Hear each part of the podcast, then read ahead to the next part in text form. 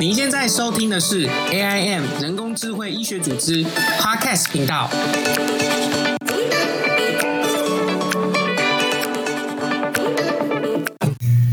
Hello，大家好，欢迎来到 AIM 第二季第一集。我是这一季新加入的主持人 Johnson。跟大家自我介绍一下，我本身也是一名医师，因为自己对医疗人工智慧非常感兴趣，所以来担任主持人的工作。也希望 AIM 第二季的内容能够带给大家不一样的感受。好，今天我们邀请到的讲者是罗银志罗医师，这边我替罗医师做一个简单的介绍。罗医师本身是毕业于阳明大学医学院医学系。后来呢，是到台中荣民总医院担任肾脏科主治医师的工作。在主治医师的期间，有到阳明的资讯所进行的进修，同时也有到台湾人工智慧学校去进行 AI 相关的研究学习。而目前呢，罗医师是在美国的麻州。的 Brigham and Women's Hospital，也就是布莱根妇女医院，从事电子病历资料库相关的研究。罗医师本身也有许多的著作，包含 SCI 的发表。那让我们今天来一起欢迎罗医师。罗医师您好，Hello。好，嗨，谢谢谢谢 Johnson 的介绍。对，很高兴罗医师可以来到这边。那我们想问一下，说就是罗医师当初是怎么开始走就是 AI 这一条路线的？好，那我先稍微讲一下，就是说，因为其实如果说这个从从那个就是从我的背景嘛，因为我本身是一位智能科医师嘛。那如果说从医学的背景来看的话，会觉得说，哎，来做就是机器学习或者是 AI 这一块，好像有一点点这个不太一样哦。那好像有点有点特别，但是其实对我来说，其实是是蛮自然的，因为其实我从小就对资讯蛮有兴趣的。那我本身在高中的时候，其实对资讯就很有兴趣。那在大学期间，其实我也是做了很多资讯相关的。的一些参与很多资讯相关的活动。包括说，可能在我们那时候阳明大学的电脑研习社，那时候我在那边当社长，然后包括我在学生会是做资讯部的部长，那包括我参加很多这个医学生的一些活动，包括世界学生会议啊，还有亚洲学生会议之类，我都是担任资讯相关的干部。那所以其实我一直都对资讯很有兴趣，所以其实对我来说，其实并不是一个很特别的选择，就是因为我后来之所以回去念这个生物医学资讯研究所。其实也是基于兴趣的，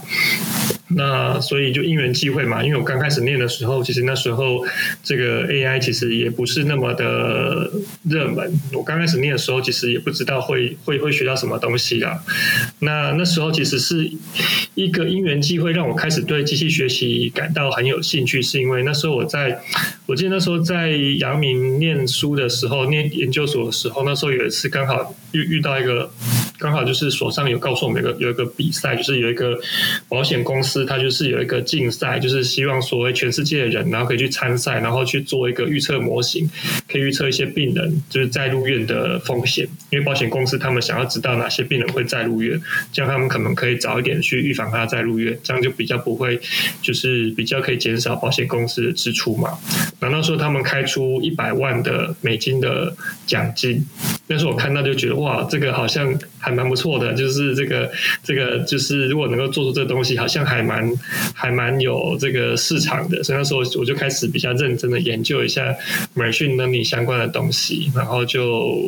找了很多志同道合的伙伴，然后大家一起研究，然后就一，然后包括我后续的研究也都是都是基于就是 machine learning 这个方法，然后来来来进行的，所以就一直走到现在。所以其实也是，哎，我蛮好奇的，就是说。罗伊斯刚刚说那个竞赛，那个是什么时候的事情？哦，那个竞赛可能是我刚进研究所，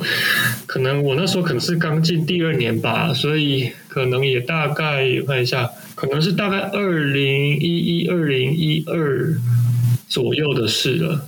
就是那时候已经到博士班，所以所以找的就是因为要去竞赛要找队友嘛。那那时候队友的话，就是一样是博士班的同学吗？还是说其他地方来的？哦，其实那时候说实话，我还没有真正参赛。那时候我是看到那个通知嘛，然后我很有兴趣，所以那时候我就是找了几个朋友，然后就是大家我就所以我们来研究一下，因为那时候我其实还没有修过 machine learning，然后那时候我就说我们一起来研究一下好了。然后研究到后来呢，说实话，我们后来没有参赛。但是后来就是一路就是一直研究下去这样子，是是是是，所以就是说，当初其实其实当初念那个博士博士班，其实也不是因为说 AI 为了 AI 去念的，是因为对资讯本身有兴趣，所以去念那个博士班。但是在中间中间发现到，好像 machine learning 可以解决一些问题，或者是一些蛮有趣的题目，然后再开始去学习 machine learning 的部分。对啊，对啊，因为其实我一开始去念研究所的时候，其实那那时候大家都比较流行做。鉴宝资料库啊，哦，所以那时候一开始去的时候，说实话我也不知道该做什么。那时候我想说，我该不会也是要做鉴宝资料库吧？那时候我其实不知道我要干嘛。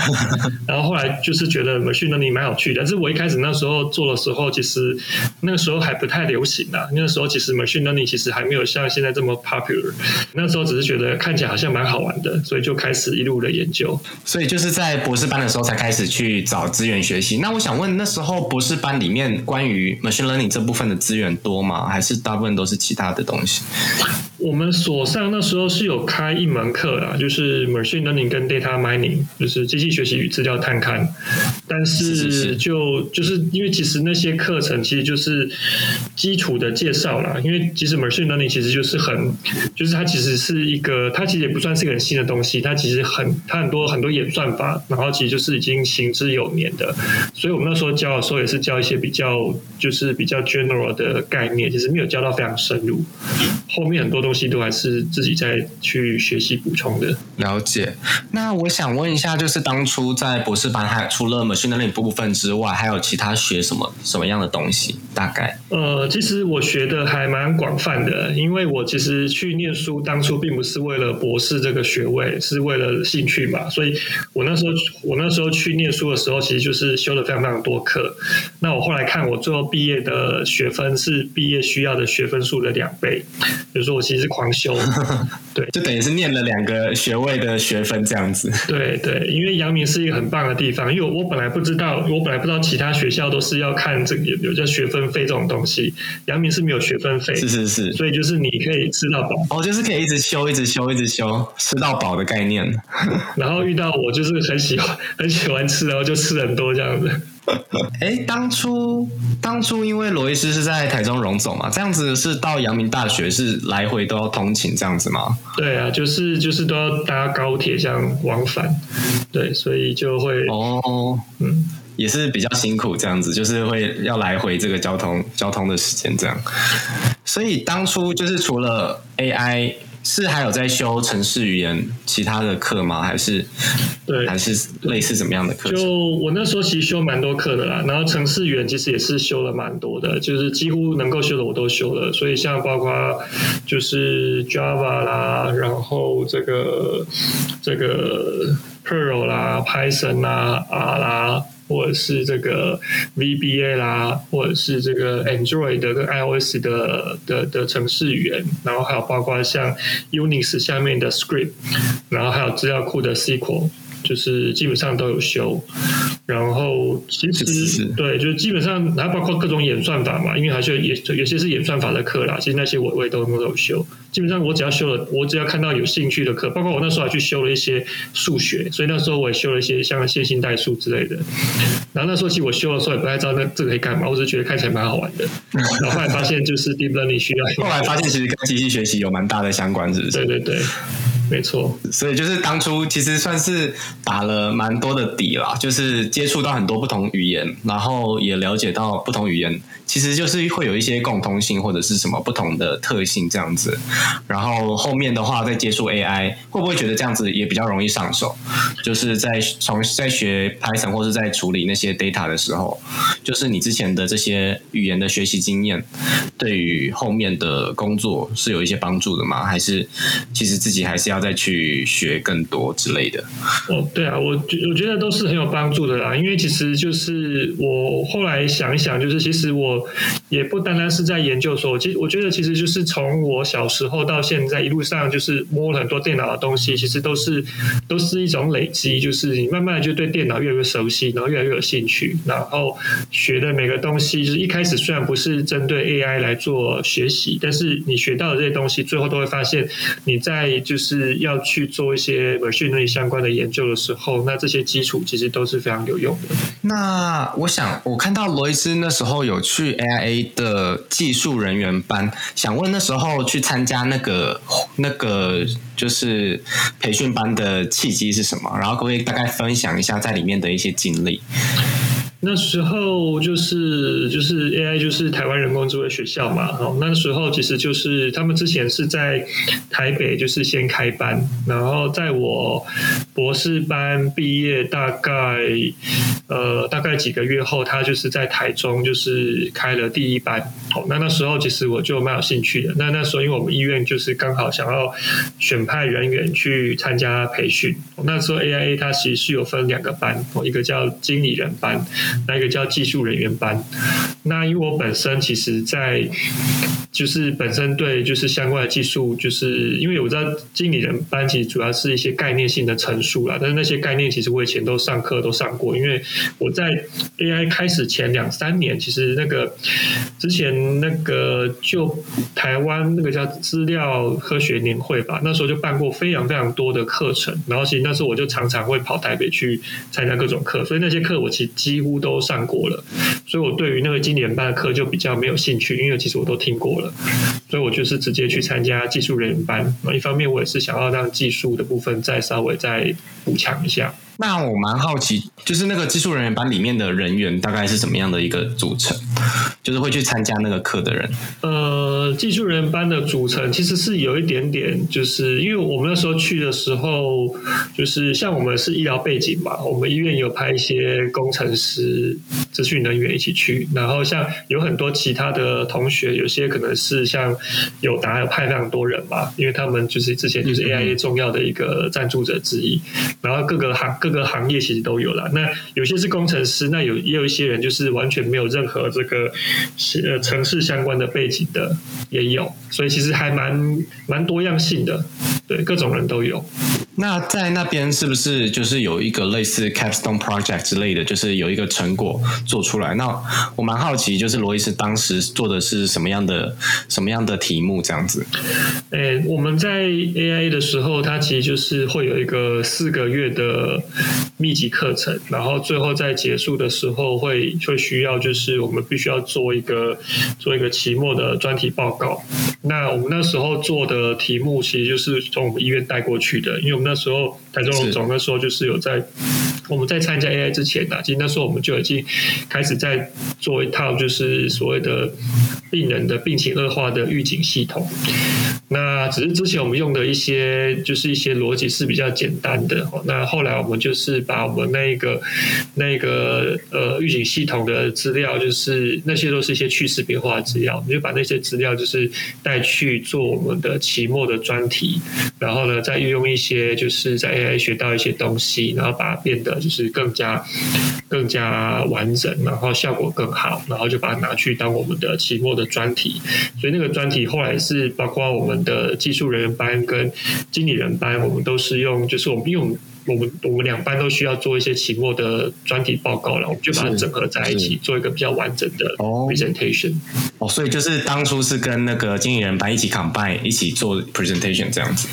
对，然后最后我们就是顺利的拿下这个期末报告的第一名，这样子。那真的是一个蛮。蛮厉害、蛮特别的经验，就是参加参加，就是去因为以医师背景，然后去参加那个技术人员班，然后再顺利的在那个最后的期末的报告能够打拿下一个那么好的成绩。那我想问一下，就是那后来就是为什么会去，就是为什么会去美国？就是在参加完这个，然后博士班读完之后，为什么突然就是就离开原本台湾的临床工作，然后去美国做做相关的研究？其实就是我在念那个。博士班的过程中，其实那时候就刚好有一个机会，因为我们台中荣总就是有一个比较特殊的单位啦，之前叫做这个临床资讯中心，然后后来被并到我们的品管中心下面，变成一个临床资讯科。那那个单位里面，它其实就是会有一些，就是有一些医师的，有一些医师的角色在里面。那那时候刚好就是我们那时候台中荣总的曲月恒许院长，那时候就是知道我在我对医学资讯这一块蛮有兴趣的，所以那时候他就有问我是不是有兴趣，就是加入我们的临床资讯中心。所以后来我就是有转转换我的这个。单位到临床资讯中心里面去，所以那时候其实就开始就是。嗯，会有一部分的临床工作就是做一些转换，然后就是转换一部分的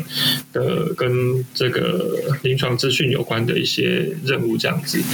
那那时候其实就是那时候许院长也是非常的，就是鼓励我啦，就是有机会的话，看看是不是要去国外去进修，看看有没有什么更多的东西可以去学习的。嗯嗯。所以那时候我就刚好就是有看到那个。在美国，就是这个 MGH 叫麻州总医院，跟 BWH 我现在在医院，就是他们就是有一家，他们就是有共同合作，然后呢，就是成立了一个叫 CCDS，叫 Clinical Center of Clinical Data Science，就是临床数据科学中心。那 CCDS 它主要就是运用一些医院的资料，然后跟一些业界结合，然后去开发一些产品，然后是可以直接透过 AI 的把 AI 技术落地，然后在医院里面实做，然后可以产品化，变成有商业价值的东西。那他们的中心专门是做这件事。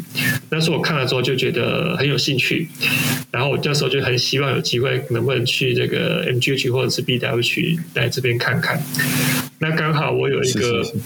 病人的儿子，就是因缘际会啦，刚好就是在这边就是当工程师，所以后来就是透过他介绍，他老板也是我们医学资讯界的大佬，就是后来经过介绍就来这边当博士后研究这样子。哦，所以是透过病人病人的介绍，然后有这个机会可以到到美国去做研究这样子。嗯，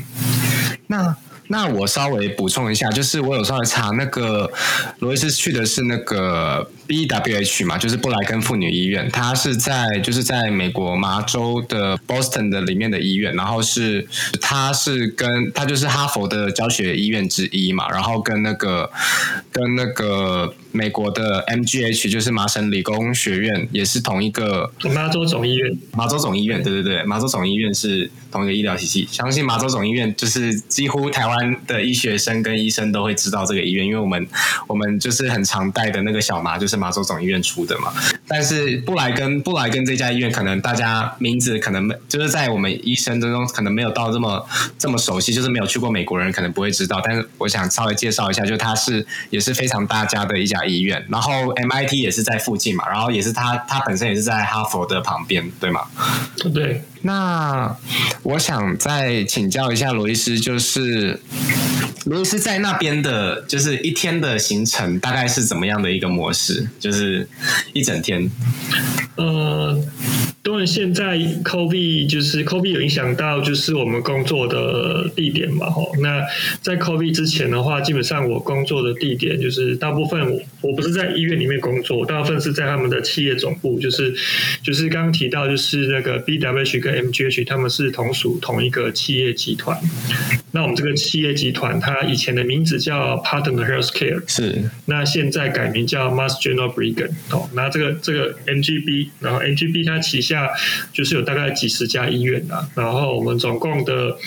总共的员工大概有将近七八万左右，整个医疗体系。哦，那所以我们在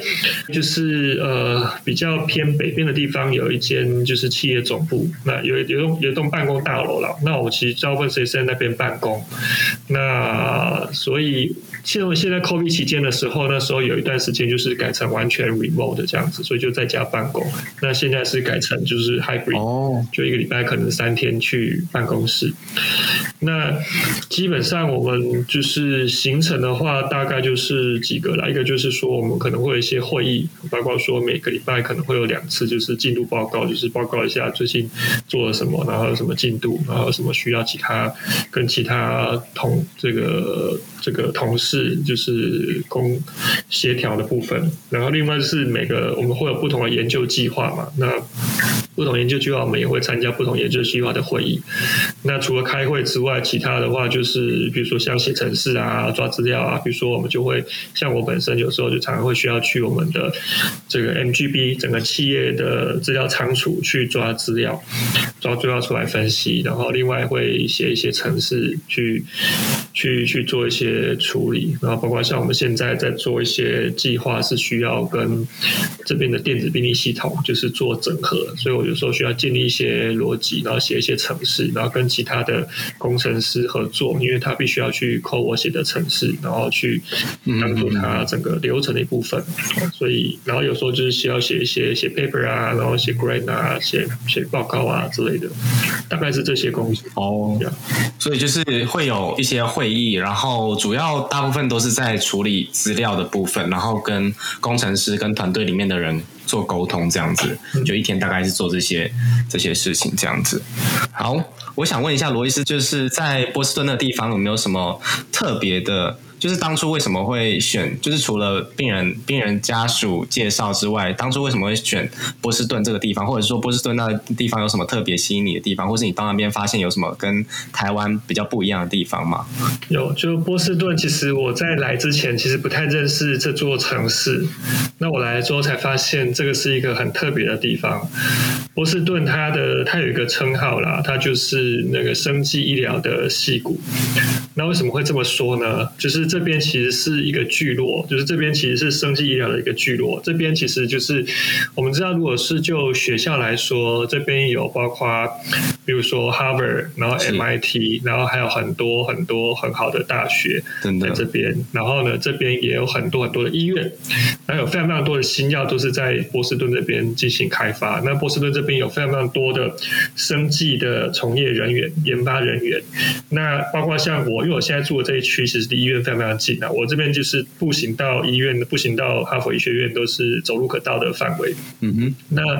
像我这一区，之前有听到一个学姐说，就是像我们这一区，呃，就是我们这一区的居民居民的哈，就是有硕士学位以上的，大概占七成。哇！就说这在美国是一个很特殊的现象，因为你知道美国其实它并不是每个人都是有这么高等的学历，是是是。但是在我们这一区是非常非常特别。就是我们这一区，就是有非常非常多高。就是，比如说像我们小朋友他去学校，基本上他的同学基本上，我们这边就是有很多来自世界各地啦，就来自世界各地的，就是像访问学者啊，然后研究人员啊，然后博士后研究员啊，那很多基本上随便问一问，基本上都是在很好的研究单位做研究。那包括说像波士顿这地方，也是全世界诺贝尔奖诺贝尔奖得主密度最高的地方。那这个地方是一个学术。风气非常盛的地方，那包括说，像如果说以美国各城市就是拿到每年拿到 NIH 的研究经费来排名的话，波士顿就是至少我看之前的资料，它连续二十一年是全美第一名，就是城市单一城市拿到最多 NIH 奖金的城市这样子。是对，所以其实这些地方是一个研究很盛的地方，但是它不是只有研究生哦，因为我刚刚提到，就是它还有很多。产业界嘛，那它包括说像刚刚讲到药厂，然后包括像一些。医疗器材，然后包括这边还有非常多的创投，就是风险投资，所以这边其实就是有为什么会说这边是医生技医疗的细股，是因为它这边就是有研发，然后有资金，然后有资源。那所以在 MIT 那附近，MIT MIT 旁边有一个区域，那个区域叫 Kendall Square。Kendall Square 它你如果去查维基百科，Kendall Square 就是号称的，号称是这个地球上 most innovative。Mile square on the earth，就是这个地球上最具有创新力的，就是 square mile，就是就是那个英里，就是反正就是那个那个很小区里面，但是这样的。为什么为什么这样讲？就是为什么说它最 innovative，就是那个地方就是有非常多的新创，然后非常多的 VC，包括那边有一些就是创新中心，像我之前去参加过那边去去参观过了，那边有一个叫 Cambridge Innovation Center，就是非常多新创公司会在那边设办公室。然后之前有人告诉我说，那边的咖啡厅其实就是很多新创公司跟 VC 就在那边就是喝咖啡聊聊天，大家一谈即一拍即合就开始合作，所以 所以这个地方是一个很特别的地方。是，特别是对设计产业，就是说他在不管是学术界上，因为有非常多的大学，然后还有非常多的医院，然后再来就是非常多的药厂，所以也带动就是生技产业，就不管学术上或是在商业上都有非常大的应用。我。最近看到一个新闻，就是是不是最近那个波士顿当选的市长也是那个台裔美国人？就是对啊，对啊，对对对对对，好像也是，就是一个算是蛮特别的城市，特别是对生机产业。那感谢感谢罗伊斯跟我们讲，就是让让我们有更临场感的感觉，就是哎，原来波士顿是一个这么有趣的城市，然后特别是对于我们这些想做医疗 AI 的人员，也可以考虑去波士顿找更多的机会，这样子。那就是我想问，就是罗医师，就是在学术部分，因为有有做非常多的研究嘛，我看罗罗医师之前有做非常多的 publication，然后我想问，就是罗医师在学术这部分的心得，是有没有什么可以跟大家分享的部分？对，就是呃，很多就是做就是 AI machine learning 相关研究的人，就是很多他可能就是做到说我把一个预测模型或者是判读的模型把它做出来，那就就结束了。但是其实就是其实呃，machine learning AI 这个领域，其实它它相对于其他的一些基础研究来说，它其实有一个比较大的优势，就是它很容易能够转移到就是。直接可用的产品，也就是我们常常在讲所谓的转译医学 （translation medicine）。但是这个在基础医学上其实是一个非常长的、非常长的 pathway。但是在就是 informatics 这一块，其实可以非常快。那所以你可以看到有很多这个 machine learning 啊、AI 相关的。研究其实做完之后，哎如果结果很好，其实可以把它就是直接商品化，然后甚至就是跟系统整合。那其实包括说像我之前做的研究，像刚刚提到的那个就是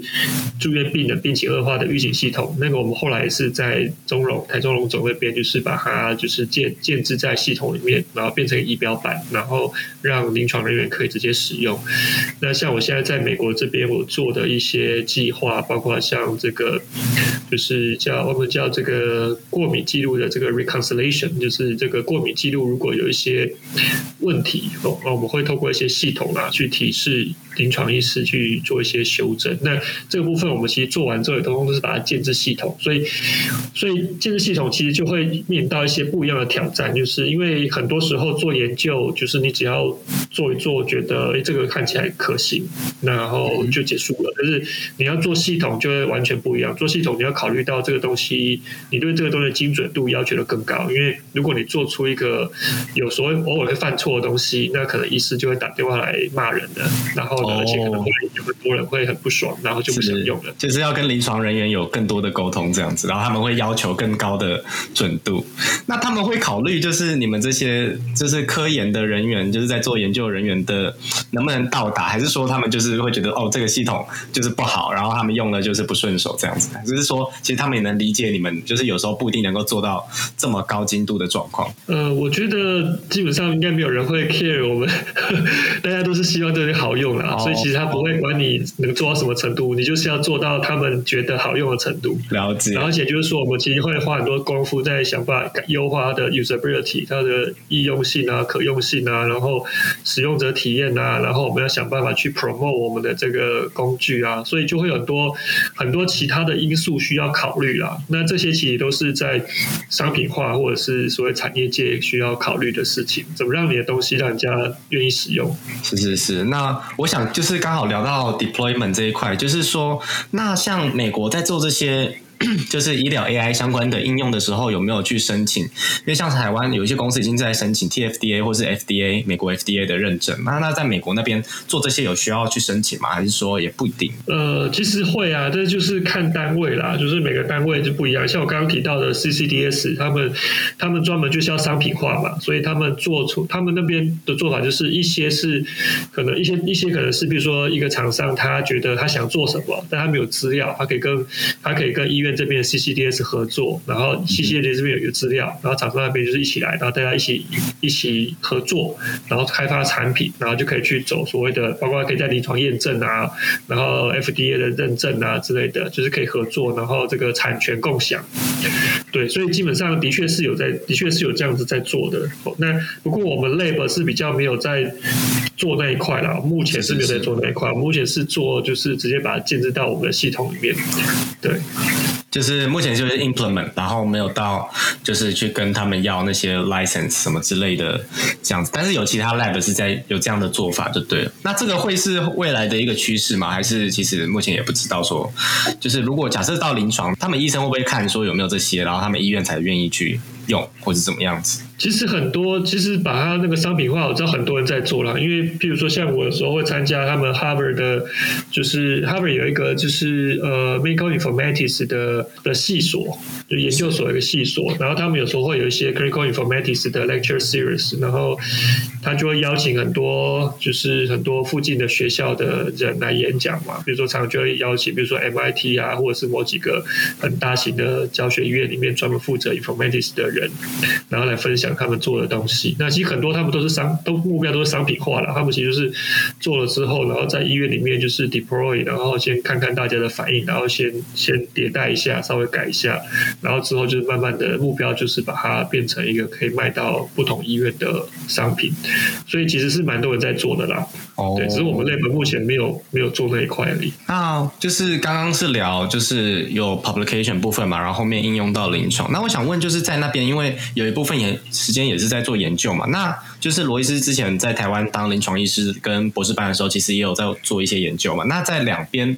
的研究的，不管说方法学啊，或者是说心态，或者是说资源上，有没有什么不一样的地方？就是台湾跟美国，就罗医师遇到的状况，有没有什么可以跟我们分享？呃，基本上就研究资源来说，就是美国跟台湾就是不太一样了。就是说，像。呃，像我们研究基本上都是用电子病历系统在做研究嘛。那基本上电子病历系统多，我们都希望资料越多越好。但是资料有时候多，就是要考虑资料的同质性是不是能够整合。那台湾其实每个医院都是状况不太一样，是有些医院像长庚，可能他们的资讯整合就比较好。那像我们荣总事业就还在努力，所以基本上资料整合之后呢，你的资料的价值就会变得更大，就是资料量就会变。更多嘛？那像我们在美国这边，MG、M、M 呃，这个 MGB 这边，它其实就是这几十家医院，它的电子病历其实是从二零一五年开始，就是全部都采用这个 Epic，就是美国一家厂商，同一家电子病历厂商，全部采用 Epic 系统，所以它的所有的格式就统一了。所以包括像我们平常分析它的资料仓储，基本上所有的只要是我们体系内的所有医院的格式都是一样的。所以就会比较简单。那台湾有时候就看每个医院吧，就如果说那那个医院它本身还没有整合的那么好，那它可能就没办法取得这么多的病例可以一起来做分析，或者是它需要费很大的功夫才能够去把它整合在一起。所以这个就会有一点有点不太一样。另外一个不同点就是台湾的台湾的研究跟美国研究，另外都是资源的 scale 是差非常非常多啦。就美国大家知道，美国就是很有钱嘛？那所以研究经费是差非常多的。像台湾，如果说我们申请一个很大的计划，可能就是比如说可能三年四年，可能几千万，可能就是算蛮大的计划。嗯那在美国这边，我们之前就是我们 lab 就是跟其他的其他的其他的 PI 就一起合作，想要申请一个大计划。但是那大计划是大概四年左右大计划吧。那它整个 scale 就是大概一百个 million，所以就是一亿的美金嘛，就大概三十亿台币这样子。所以你就知道那个 scale 是不完全不相同的 scale 了。是 是是，那边临床就是在研究方面的就是团队进行的模式啊，或者是说就是 dedicate 的程度会不会有差？就是跟在台湾遇到的状况。就是其实其实美国这边就是我我看到了啦，就是这边其实研究其实就蛮非常非常的注重细节，然后其实是蛮竞争的。说实话是蛮竞争的，当然也有可能是因为我在就是 Harvard 教学院的关系，就会觉得大家都是做研究就是非常非常的嗯注重细节，就会有点吹毛求疵那种感觉，就是很严谨的感觉，这样子就跟在台湾的那时候感受到的会不太一样，这样子。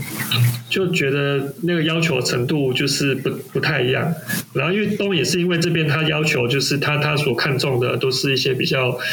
就是 high impact factor 的的 journal 这样子，所以他对很多东西细节要求就是会更更加的高。就他们对自我要求，就是他们希望投到的期刊就会比较比较大，然后就会说对这些内容上就会更更多要求这样子，了解。嗯，那就是想问，就是刚刚有讲到电子病历的部分嘛，所以美国那个 Epic 公司目前就是它是美国市占第一的医疗的那个资料的系统吗？是吗？对啊，对啊，美国的对，他他现在用的是 F H I R 的格式嘛，就是就是他们系统里面目前都是采用这样的格式嘛。之前是没有啦，但是后来就是因为美国政府他要求，就是这些电子病历的厂商必须要必须要提供符合 Fire 的这个 A P I 接口，因为他希望说有一些其他的第三方的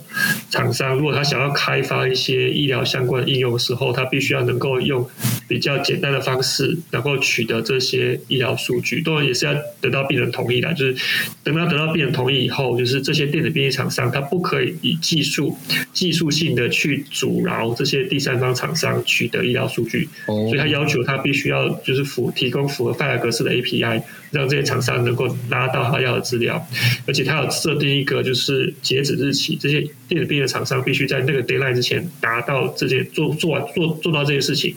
不然的话可能就是会就是会被受到一些处罚或什么的，所以他们都非常积极在做了，所以他们都有提供，就是他们都会明列嘛，就我就我都看到说，他们就有说他们有有哪几个 API，然后它的网址是什么，就他都会列出来，所以所以都有陆续在推啦，所以其实这个可能就会，因为毕竟是政府要求的嘛，所以他们就必须要符合这个规范。嗯嗯嗯嗯嗯，因为台湾现在好像没有说强制说一定要用这个格式，所以大家在各医院的互通上，可能就会遇到比较多的困难。这样子，对，这或许也是台湾可以本身可以努力的地方。这样，那我想问，就是罗医师说，就是当初因为就是开始学习 ML，然后走这条路，那就是想问罗医师，当初对 ML 这个本身是抱持怎么样的想法，或者是说他 ML 本身有什么吸引你的地方，或是觉得有趣的点，然后希望用 ML 这件事情去解决怎么样的问题？这样子。呃，基本上 machine learning 它比较有趣的地方，就是它跟我们医学传统使用的统计方法是不太一样的因为平常我们在用统计方法，通常就是你先有一个假设，然后呢，你去验证你的假设。那 machine learning 因为它就是透过数据本身去说话嘛，所以我们说说它是 data driven 的方法。那那这个方法有时候就是你可能就是会让机器去帮你找出呃可能有意思的点，然后你再去判读它。那所以比较直观的、直观的想象，你可以想象说，这个我们平常的统计方法，它比较像是出海钓鱼，就是你先猜鱼可能在哪里，然后去那边就开始钓。那美讯那里就比较像是这个流刺网捕鱼，就你就是网撒下去，然后就一网打尽，然后捞起来再看一下哪个地方是鱼，哪个地方是垃圾这样子。所以美讯那里你可能就会需要一些比较有这个 domain know how 的人去帮你判读结果，不然可能就会把一些垃圾物当做是宝藏，所以就会有点不太一样。对，那但是它非常有趣，是因为它有时候会帮我们找到一些我们可能之前没有注意到的的一些点。但是当你捞起来之后，发现这里居然有黄金。但是你可能以前不知道，所以这个就是很多就会很多意意外的惊喜就是了。那就是想问罗医师，就是在觉得那个医疗上目前在发展 AI，目前可能会遇到的一些困难啊，包括说像罗医师之前有提到，就是在跟虽然本身之前是医疗 是临床人员，但是就是你在跟医疗人员沟通上，是不是会也有也有遇遇到一些困难之类的？呃，困难吗？基本上就是我觉得。我觉得会会跟医疗人员，呃，像我自己啦，如果是我自己跟医疗人员沟通，通常比较不会有困难，因为我可以把我的我知道的东西转换成医疗人员听得懂的语言，然后跟他们讨论。对，但是如果说是单纯以就是就是资讯背景的人，有可能他讲的东西或医疗人员会听不太懂。对，就是会有一个会有一个 gap 在啦。对，因为其实医疗人员比较 care 的，其实这东西它它有多好用，然后能不能解决他的问题嘛？他其实不太 care 你是用什么技术，你今天用什么技术做，他其实是他其实也不知道，他其实也听不懂了。那而且说实话，他也不 care，他的 care 就是这个东西要怎么，就是他他需要提供什么协助，然后最后能够做出什么东西是他能用的。对，那而且另外一个另外困难东西是，他也他也希望就是你这个东西最后不要取代了他的工作嘛。就是这个是很多人担心的，就是不要让他没有饭碗。那这个其实也是一个问题啊，就是有些如果说你这个东西就是让他觉得说这东西对他有威胁的话，他可能也不太愿意，就是就是这个。帮你把这个东西完善的，帮忙 label 或者是 promote 这个东西，对啊，所以这个是有一个很很矛盾的一个情况啦，对，嗯嗯嗯嗯嗯嗯，对。不过这个就是我觉得就是对 AI 越了解的人，可能他就会越愿意去投入这一块，然后可能如果不是很了解的人，可能就会有点担心这样子。那我想问一下，就是嗯，像刚刚说就是在跟医疗人员会有这些，那我想问当初发想这些临床问。问题就是临床 AI 问题是由怎么样的人员发想？就是是由医疗方，就是临床端提出，还是说你们研究方觉得，哎，这个数数据好像可以拿来用，来提出来，还是说怎么样的沟通去产生一个问题去解决？呃，我觉得通常我我自己所看到的啦，就是说在提出问题的时候，呃，如果是很单纯的医疗医疗端提出的问题，有时候他提的问题可能会比较。天马行空，就是因为，因为你也知道，就是所谓的 AI，它其实它发展的时候，它是有一些呃应用的情境的，就是它其实就是解某某几个问题，它不是什么都能解，就是它有几个问题是可以解的。但是如果说就是太天马行空的问题，有时候它是解不出来的。所以从常常就是变成说，如果是单纯由医疗方提出的问题，有时候会需要需要透过一些就是互相的沟通，然后去理清说这个问题我们现在技术能不能解。以及我们现在的资料量是不是真的多到可以去用 AI 去解这个问题？因为资料量非常重要，所以我有时候会听到有些。医师他提的问题其实是蛮重要的，但是那个 case 实在是太少了，少到说其实你用 AI 是做不出来的。所以并不是问题不好，而是因为我们现在做不出来，所以这个时候就有时候就会就会需要就是大家要协调一下，是我们是不是要做一些就是可能没有那么就是针对性，可能比较 general 问题，但是我们资料可以更多，所以有时候就需要讨论。那那对，所以我觉得中间会有一个需要协调的过程的，因为毕竟就是说资讯端跟医疗端他们可能看。看到的东西是不太一样，然后所以对都会需要一个沟通的过程。所以大部分都是由临床做发想，然后你们再去做 modify，然后再来回沟通这样子，然后后面再产生一个 solution 这样子吗？对啊，或者就是或者就是像我这样子嘛，就是两边都稍微知道，我也可以直接去说，我觉得可以做什么。对对对，然后就是大家谈谈看，对。所以就是像如果说我们就是从临床去做这样的研究，就也可以当做一个 bridge 的角色，就是做做一个沟通的桥桥梁这样子嘛。是是是。对。那想问那个罗伊斯，就是对于 NLP 它未来，因为罗伊斯比较多是在做自然语言处理这一块嘛，那在那个做 NLP。他觉得他的未来的发展，尤其是医疗这一块，有什么样的发展吗？就是他的潜力。就就是其实我做很多块啦，就是我在台湾的时候做就做蛮多，就是 computer vision 相关的。然后我在美国这边，因为我们 lab 主要是做 NLP，就自然语言处理。那其实 NLP 其实现在也是蛮蛮热门的一个东西，就是 NLP 它其实其实 NLP 是一个蛮有趣的东西，就是怎么说呢？就是 NLP 它其实有分。分，就是你是处理这个声音或者是处理文字哦。那当然我们大部分是做文字啊，但是我知道有些研究者他是做语音的。好，那 anyway 我们做文字，那文字其实是一个很特殊的东西。为什么说文字非常特殊呢？因为如果想想看哈，就是我曾经想过这件事，就是到底是什么决定了人类跟其他动物的不同？为什么人类可以不停的进步？然后不停的进化，但是其他动物却没有呢？其实后来发现一件事，就是人类有一个非常重要的武器叫文字。嗯哼，文字它把人类就是你你的一些祖先啊，他们发现的人一些智慧啊，全部都写在文字里面。然后所以后来人呢，可以透过这个文字呢，就是快速的学习，快速的进化，然后继续往下发展。这就很像是我以前我以前小时候会玩一些电动啊，比如说玩一些三国志什么的。嗯哼，有时候我如果要去打大魔王的时候，我怕我打输，我就会先去存档一下，然后再去打。啊，如果说我打输，我就把我的档案再叫回来，再继续再去练这样子，我就可以确保说我不会因为哪一次不小心打被打死了，然后整个记录就整个就要重来这样。我发现其实人类是做同样的事，是人类把他的这个所有的智慧呢，全部写在文字里面。然后储存起来，然后呢，你的子、你的后代子孙就是凭借着这些文字，然后呢，快速的走过人类进化的这这几千万年，然后快速的进展到现代人的程度，继续往下发展。所以文字其实是一个很特殊的东西，它蕴含了很多人类的智慧。那但是人类其实有时候在学习的过程中，它会有非常多的，就是瓶颈，因为人类包括你知道，人类智慧这么这么多的文字，其实人没有办法从中有时候。都没办法从中找到自己想要的，嗯，然后有时候呢，你也没办法，就是这个这个快，你没办法，你如果没办法找到你想要，你就很难很快速的做学习。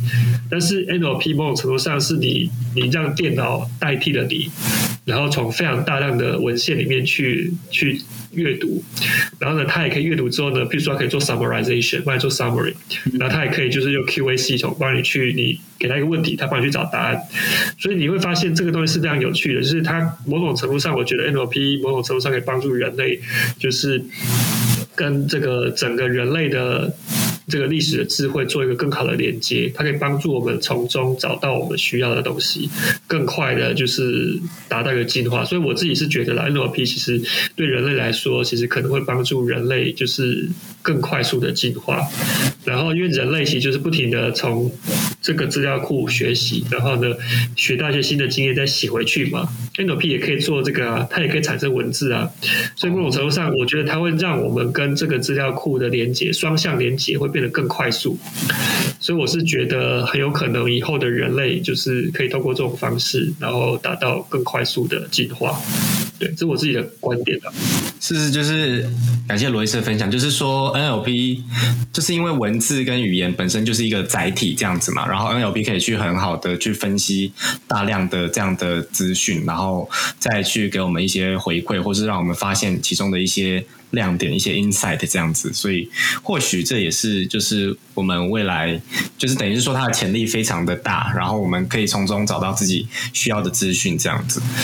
那想问就是罗伊斯他你本身就是在 CV 就是在电脑视觉，然后在语言处理，然后还有传统的 ML 都有涉猎嘛？那就是在这些过程中有没有需要一些 label 的地方，还是说目前的工作比较不需要？那就是假设说需要 label 的这部分，通常是怎么处理？因为有时候是需要临床的人员，那那这样是怎么沟沟通这些就是工作量或者什么？Label 当然是需要啊，就是说就是看不同的计划嘛。像我如果是做 computer vision 的话，就是 computer vision 那块，因为我是做跟肾脏有关的，所以就是肾脏病理有关的，所以 label 就是我会去。我会去负责处理这样子，然后有时候会请其他其他的医师来帮忙确认之类的。所以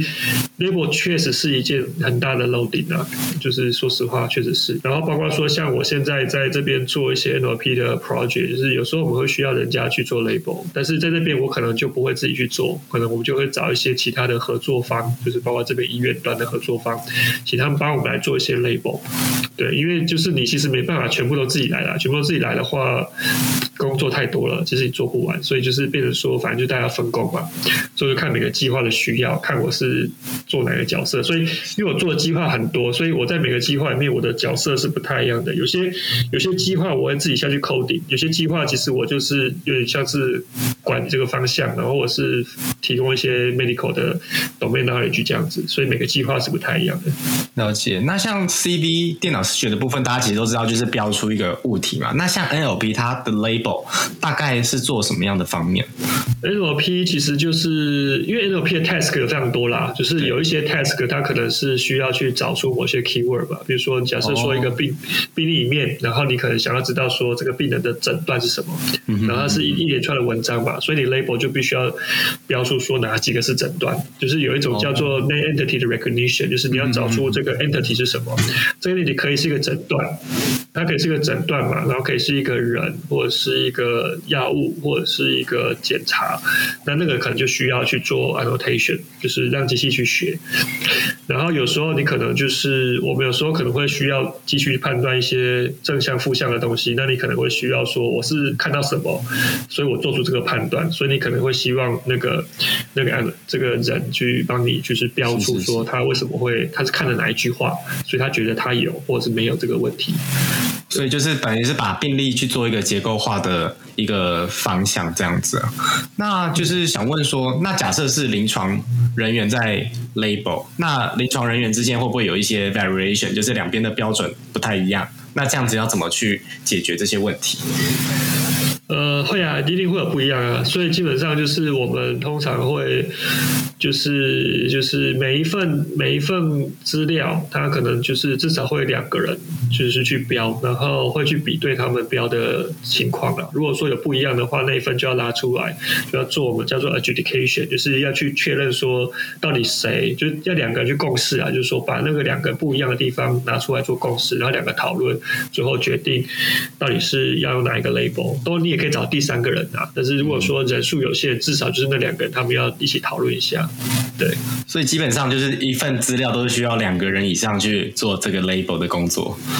对，那真的是工作量还蛮大的。那最后想请那个罗医师跟我们分享一下，就是因为像我们其实也是在台湾有蛮多的一些临床人员啊，他想要去学习 AI 或者是投入投入 AI 的，不管说研究啊或者是学习之类的。那罗医师对这些这些人有没有一些什么建议啊？不管是心路历程啊，或者是一些经验的分享都可以。OK，就是我其实有两点建议啦，就是第一点建议其实是最重要的，就是说我觉得我觉得就是对 AI 有兴趣是很好一件事，但是就是我会比较期待，就是说就是因为其实现在很多人就是看到 AI 好像很厉害，然后就很多人其实都会觉得说想要去学习嘛，那学习当然是没有什么不好，但是你可能就是因为每个人其实对学习要学到什么程度，都有就是每个人的目标是不一样的，对，但是就是说像我因为对 computer science 很有兴趣，所以我就会觉得说我就是要学到可以自己 coding 的程度，因为我觉得很好玩。那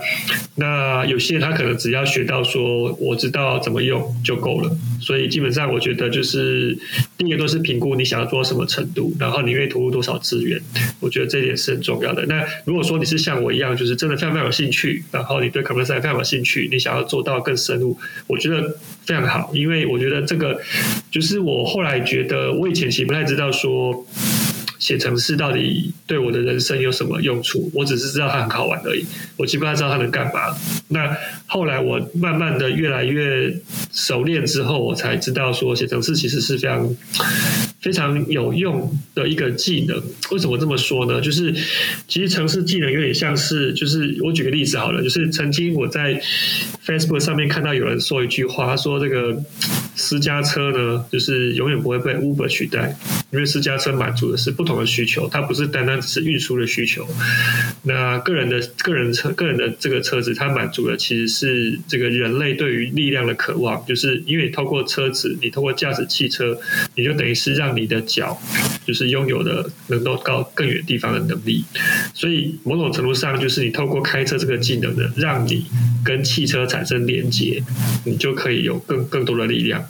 那写程式其实某种程度上是类似的概念，有些写程式的能力其实就是让你跟电脑发生连接的能力。那你当你非常会写程式的时候，其实你就是把你的力量延伸到电脑上。那你就会就是就是会拥有一些额外的能力。那那你又知道说电脑其实是一个很特殊的东西，是电脑就是一个可以二十四小时运作嘛，它只要开一次电就可以了。而且电脑就是你需要，当你需要非常多的能量的时候，就你就是比如说你原这个 cloud computing 就你要开几台机就开几台机器，所以它是一个可以被 scale up 的一个杠杆，它是一个杠杆。那所以，当你发现说这个电脑它现在能够做的事情比以前更更更多了，比如说以前电脑比较笨，它没办法读懂文字，没办法看懂图片。可是现在电脑因为 AI 的技术，它能看得懂图片，它能看懂文字，然后而且它要是你力量延伸的时候，就会觉得这件事情实在是一个非常非常大的机会。对，所以我后来发现，就是为什么我会觉得 AI 对我不是一个威胁，而是一个非常大的机会。原因是因为我懂得怎么写程式去控制电脑。所以后来我也发现，这是一个很大很大的区别。就是当你没有办法没有办法做这件事情的时候，你会觉得说，好像你会担心吧？担心说这个东西不受你的控制。但是反过来，你可能会觉得说，这个东西好像非常有趣。所以这这是一个我发现的一个一个特殊的情况。那回来就是讲说，就是给其他。给他这个伙伴的建议就是，刚刚第一个是我觉得就是，Mm-hmm. 我觉得兴趣还是很重要啦。就是你要做什么事情，就是你如果有兴趣，其实你都会做的比较好。所以如果你不是真的有兴趣，其实你勉强去做，大概也很难做到真的做到非常的深入。那如果说你真的非常有兴趣的话呢，我的我的建议是这样子的，就是你应该是想办法去找到一个地方，可以让你就是有更多的机会，然后把相关的。技能练得更好。我说我的意思就是，我的意思就是，你如果是对 machine learning 有有有有认识的人，你应该要知道，就是我们在训练一个 model，就跟人类学习是差不多的。就是你训练一个 model，你首先就是要给他就是足够的训练资料，而且高品质的训练资料，它才能够训练得好。那你要学习一个新的领域，其实也是一样，就是你必须要有好的训练资料。那这个训练资料对人类来说是什么呢？通常就是三个东西啦，一个就是说。你的环境，然后你的朋友，还有你读的书，这就是你的训练质量嘛。所以，如果说你希望让自己能够有比较快速的进步，你应该就是要到一个就是就是呃很适合这个你这个技能发展的环境。比如说像我刚刚讲到，我觉得你你，我觉得你在台湾都也非常的好。但如果说你有机会到到国外去看看，我觉得应该会更好。就是你可以去看看，说就是其他地方是怎么做的。我觉得你可能会，因为我会发现，就是环境其实蛮重要。就是你在台湾看到的世界，跟你在其他地方看到世界是不太一样的。这也是我出国之后才发现的。然后另外当然是朋友非常重要吧。就是说，如果说你想要把这个技能真的精进。的很好的话，你最好就是有认识很多就是在这个领域耕耘的朋友，那大家可以互相讨论。那做董是要去就是学很多东西嘛，就是我觉得这些都非常非常重要。所以我之前可以我可以分享另外一件事，就是有我之前曾经就是呃在写程式。在学习城市的过程中呢，就是有一段时间就是遇到一些瓶颈，然后就是不知道该怎么突破。然后那时候我刚好去上了一个就是 Ruby on Rails 的课，就是网网络上有一个大神叫插袋，他说就开了一个 Ruby on Rails 的商务网站的课程。然后那时候那时候我去上课，然后那时候我就问他一个问题，就是说我我想知道我要怎么样能够让我的城市的功力能够再突破我的瓶颈这样子。他就说很简单啊。你就去找一份工作需要这份技能的，你就很快就会进步了。为什么呢？因为他说，就是他以前的状况就是这样吧，就是他以前就是对对这个电脑非常有兴趣，对写程式料、架网站非常有兴趣，但是他就是业余的，他就是白天上班做其他工作，然后下班之后再去做。然后呢，他的另外一个朋友，他就是也是对这个架网站非常有兴趣，可他就是全职做，他就是当做一个工作这样子。后来发现，就是那个那个。朋友就是进步的速度超超乎他，是超越他非常非常的远这样子。后来他终于想通了，因为他把它当做兴趣做，所以呢，你可能一天，譬如说你可能下班之后做，你可以一天练两个小时。可如果说你做这个东西呢，你上班做就是你有兴趣的东西，上班练八个小时，下班再练两个小时，你就练十个小时，十个小时 PK 两个小时就五倍的差距，所以你等于是对方用五倍的速度在进步，你是用一倍的速度在进步，所以当然就是会差非常多嘛。所以如果你真的非常想要精进的话，你就是要换一个环境，这个环境是需要这个技能的，这个东西是一个刚需，你就会进步的非常快。像我在。我们实验室这边，其实我现在其实除了写那些程式之外，其实我本身也是管很多 server，就是包括我们的资料库，然后有些 Unix 的 server 都是我在管的。那那个 server，其实我们那个 Unix server 之前是我一个同事啊，有个以色列的同事他在管的，后来他就是离职了，他去华尔街当资料科学家。然后那时候他离离开的时候，他就问我说有没有兴趣，要不要接这样子接他的 server。我就说我对 Unix 的话，我有用过，但是我之前是用使用者的身份在用，我没有当过。管理管理者这样子，我不太知道会不会。他就说，他就说，他就跟我讲一句，他说：“如果你想学会游泳的话，最快的方式就是跳下去就对了。”后来我就觉得，嗯，你说的也是。后来我就跟他说：“好，那我就来接。”所以我就一边接一边学嘛。所以我现在其实就是说实话，我的 server 就一台一就是一台又就管一台要管一台，就是越越越加越多这样子。然后包括说资料库也是啊，管一个资料库，然后一越管越越管越多。个资料库，所以我后来觉得，就是其实这么说是没有错的。就是当你的环境需要这个技能的话，你这个技能很自然就会越练越熟。所以就是我给大家最好的建议，就是去到一个需要这个技能的环境，你就会进步的非常快。对。了解，那非常谢谢罗伊斯刚刚跟我们分享那么多，就是说觉得 ML 它其实是一个非常 powerful 的工具嘛，但是如果你能够掌握它的使用它的话，那其实它就会变成一个你很有力的工具。那如果没有办法掌握的话，就会反而会觉得说它是一个 threat，一个威胁，会有可能会让你的工作没有或是怎么样子，就是只是看你从什么角度去看待它。然后后面罗伊斯就跟我们分享说，就是要怎么去。真的从就是换在跨领域这道路上要怎么去学习，就是包括说环境嘛，环境非常重要，然后再来就是伙伴，然后再来就是看学习的内容这样子，然后最好就是可以真的在一个需要这样技能的地方工作的话，你的包括说 motivation 或是学习的时间。都会变得更强，这样子。然后就是今天，今天真的非常谢谢罗医师可以接受我们的一个访问，然后很开心能够跟罗医师有这一个这一个小时的时间聊聊聊聊罗医师在美国的生活跟一些对于 AI 的想法。好，那我们今天的第二季的第一集就到这边啦，谢谢罗医师，谢谢，好，拜拜，拜拜。